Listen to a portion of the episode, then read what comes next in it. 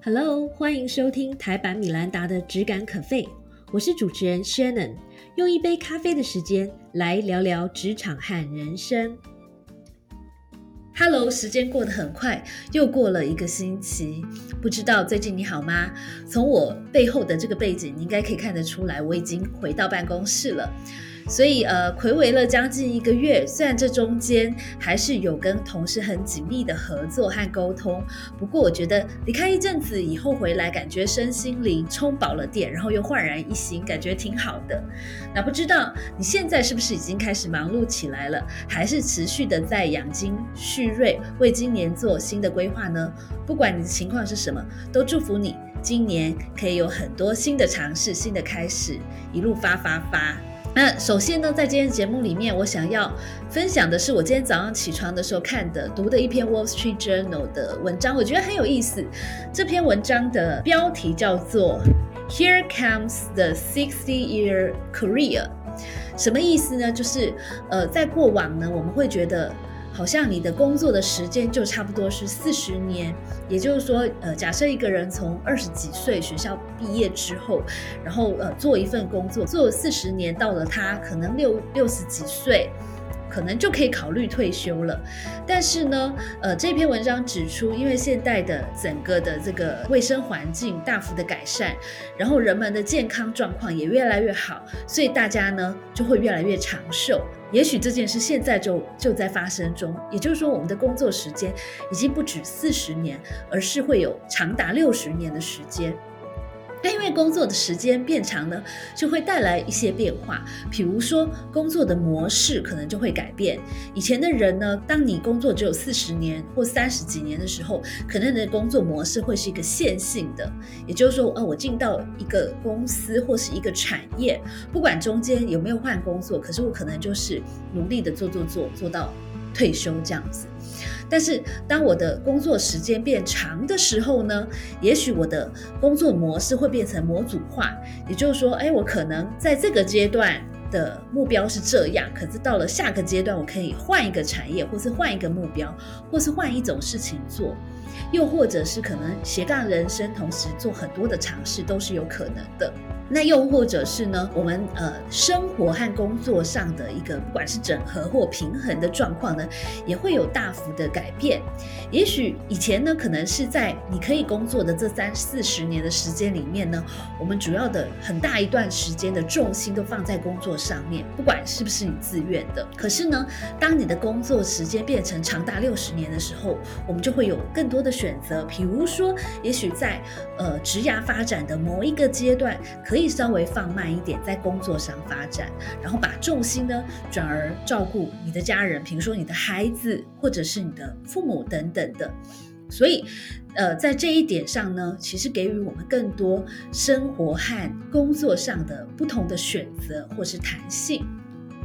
那因为这样的变化，也就变成说，也许在这六十年的期间呢，可能我们经常有好几次的时间会暂时离开职场，然后又回到职场。那因为这样的关系呢，其实这也会带来人际的多元化。也许在过往。线性职业发展的时代呢，你最需要累积关系的对象呢，可能就是你的同事跟主管。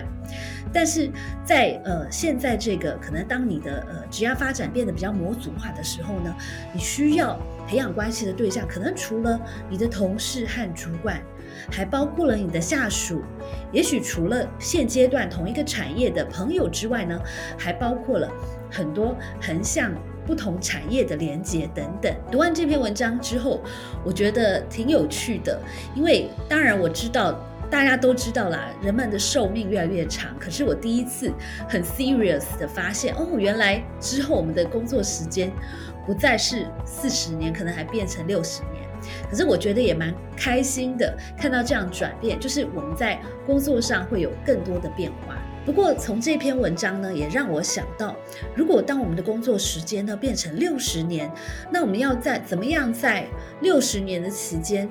同样的保持强烈的好奇心跟热情呢？其实这是一个很重大的课题。所以当我们想到这个问题的时候，刚好可以带出我今天想要介绍给大家的这本书，它是戴尔科技创办人 Michael Dell 他的一个等于说是他的一个传记式的一本书。它的英文原文呢叫做 Play Nice but Win。然后这本书在台湾也有翻译本，那它翻翻译的名称叫做《享受挑战，赢得漂亮》。原则上，这本书呢，其实就是戴尔电脑创办人 Michael Dell 他的呃一路走来的一个领导者的生存之战，还有他的一些人生体悟。那这本书的结构其实非常单纯，它分成两个部分而已。第一个部分呢，就是 From Public to Private，就是原本戴尔电脑。呃，它是一个上市公司，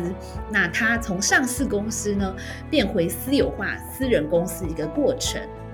那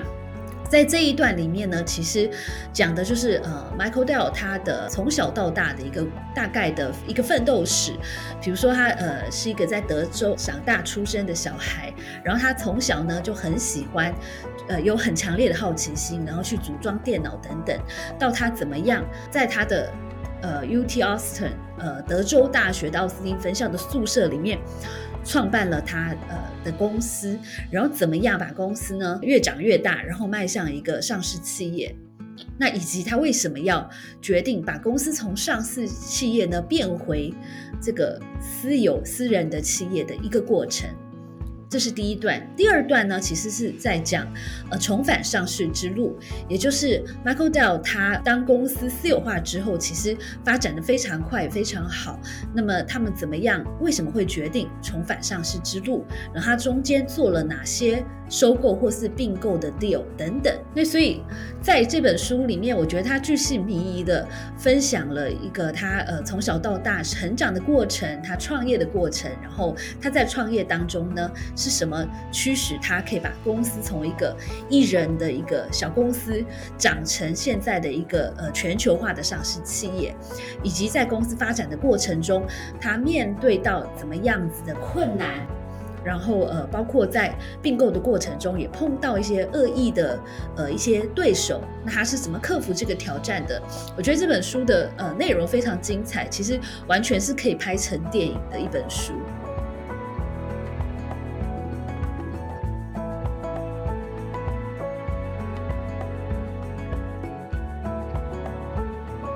那这本书的呃故事很精彩，然后内容也非常长，因为基本上它讲了横跨了 Michael Dell 他呃从小到现在应该是五十几岁，将近六十岁的一个人生的过程，然后包括他一九八四年在这个宿舍里面创立 Dell 这家公司，到后来的一个整个的过程呢，到了今年也差不多是四十年的时间了。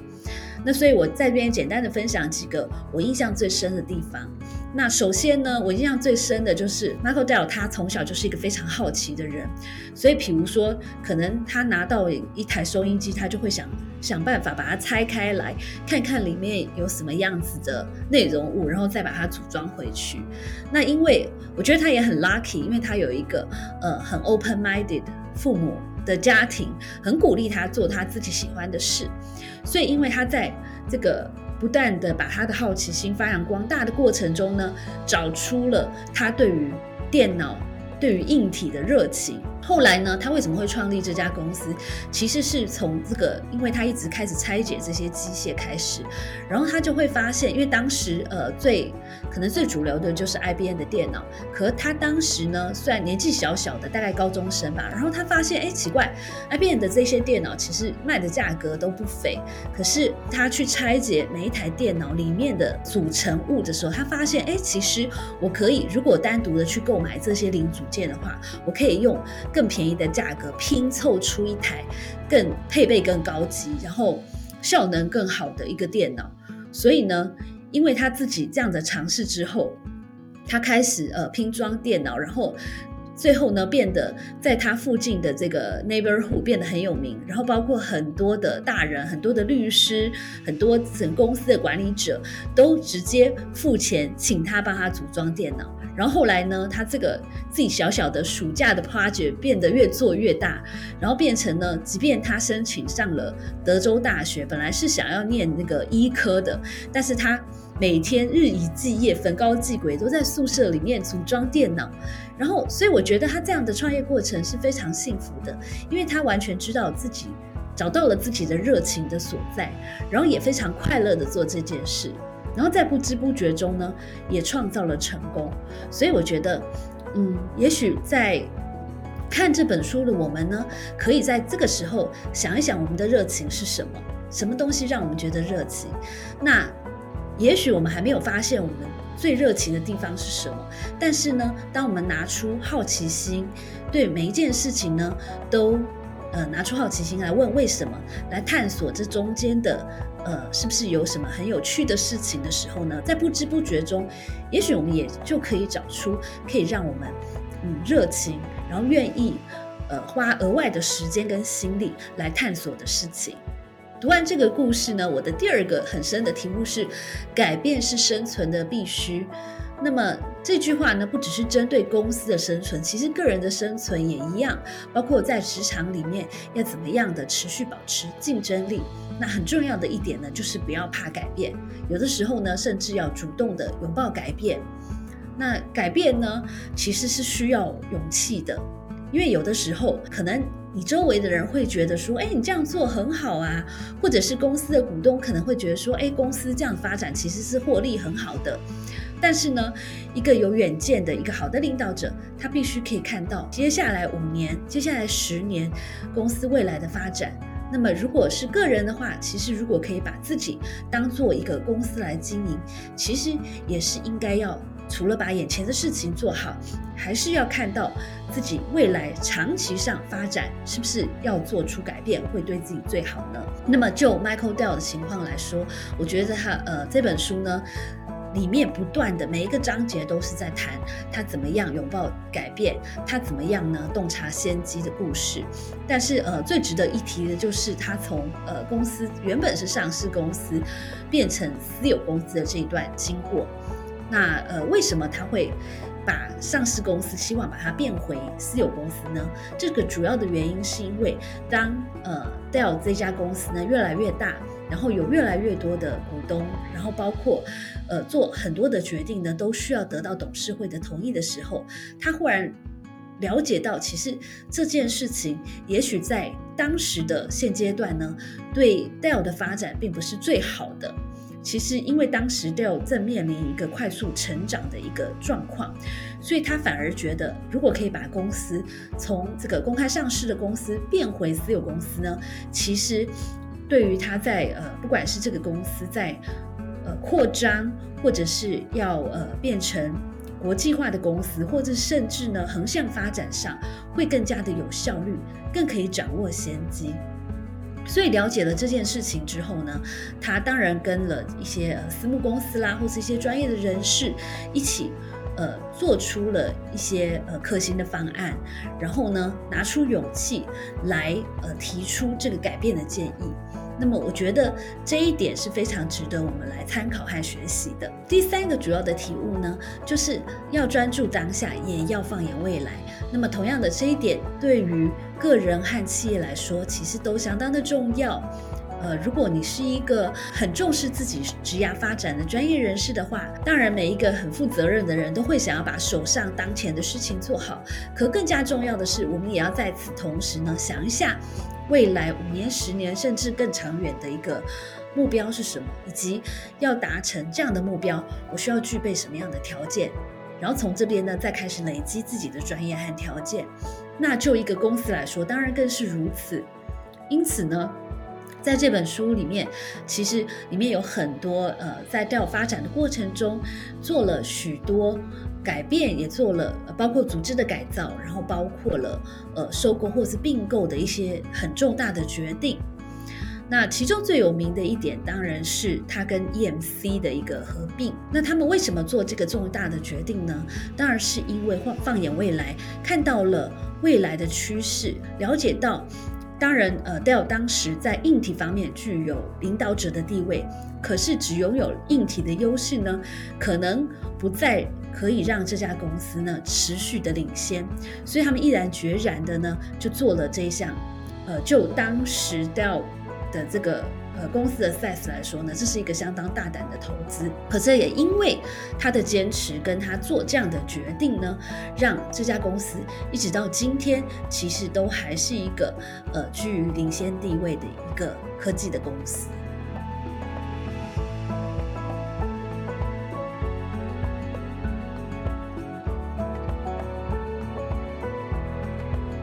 因为我刚好是读原文版的书，所以可以。读到这个这本书里面，忠实呈现出，呃，Michael Dell 本人呢在说话时候的口气。那在里面其实有蛮多值得参考的话。那我在这边选了这一句来跟大家分享。他说：“Don't be a victim ever. Victimhood is a losing mindset。”就是呢，永远不要当一个受害者，永远不要把自己想象成受害者，因为呢，把自己想成受害者的这种心态呢，是一个 loser 的一个失败者的心态。那我们应该怎么做呢？他说，self-determination requires focusing on what you can control and drive forward。意思就是说，与其把自己想成一个受害者，告诉自己说，哎，我怎么这么倒霉？为什么大家都陷害我？为什么上帝对我这么不公平？还不如呢，下定决心，告诉自己说，好的，也许这个情况并不是我想要的这个状况，但是我们来想一下，我们可以。专注在我们可以改变的一些状况，然后哪些事情呢？是我们只要我们努力就可以控制的，那我们就往这个方向去前进吧。那我觉得这样的心态呢，其实对于呃经常需要处于一个变化或是甚至逆境的一个专业人士的我们来说呢，其实非常重要。那对领导者来说，当然更是如此了。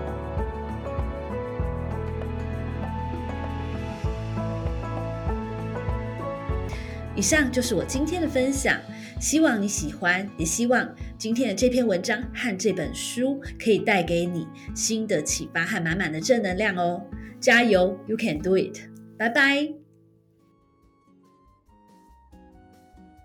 谢谢收听今天的 Podcast，希望你喜欢今天的这杯咖啡。我们的节目名称是台版米兰达的质感可废。欢迎订阅我们的频道，分享你的想法，也可以追踪我的粉丝专业台版米兰达的创业笔记。我们下次见喽，拜拜。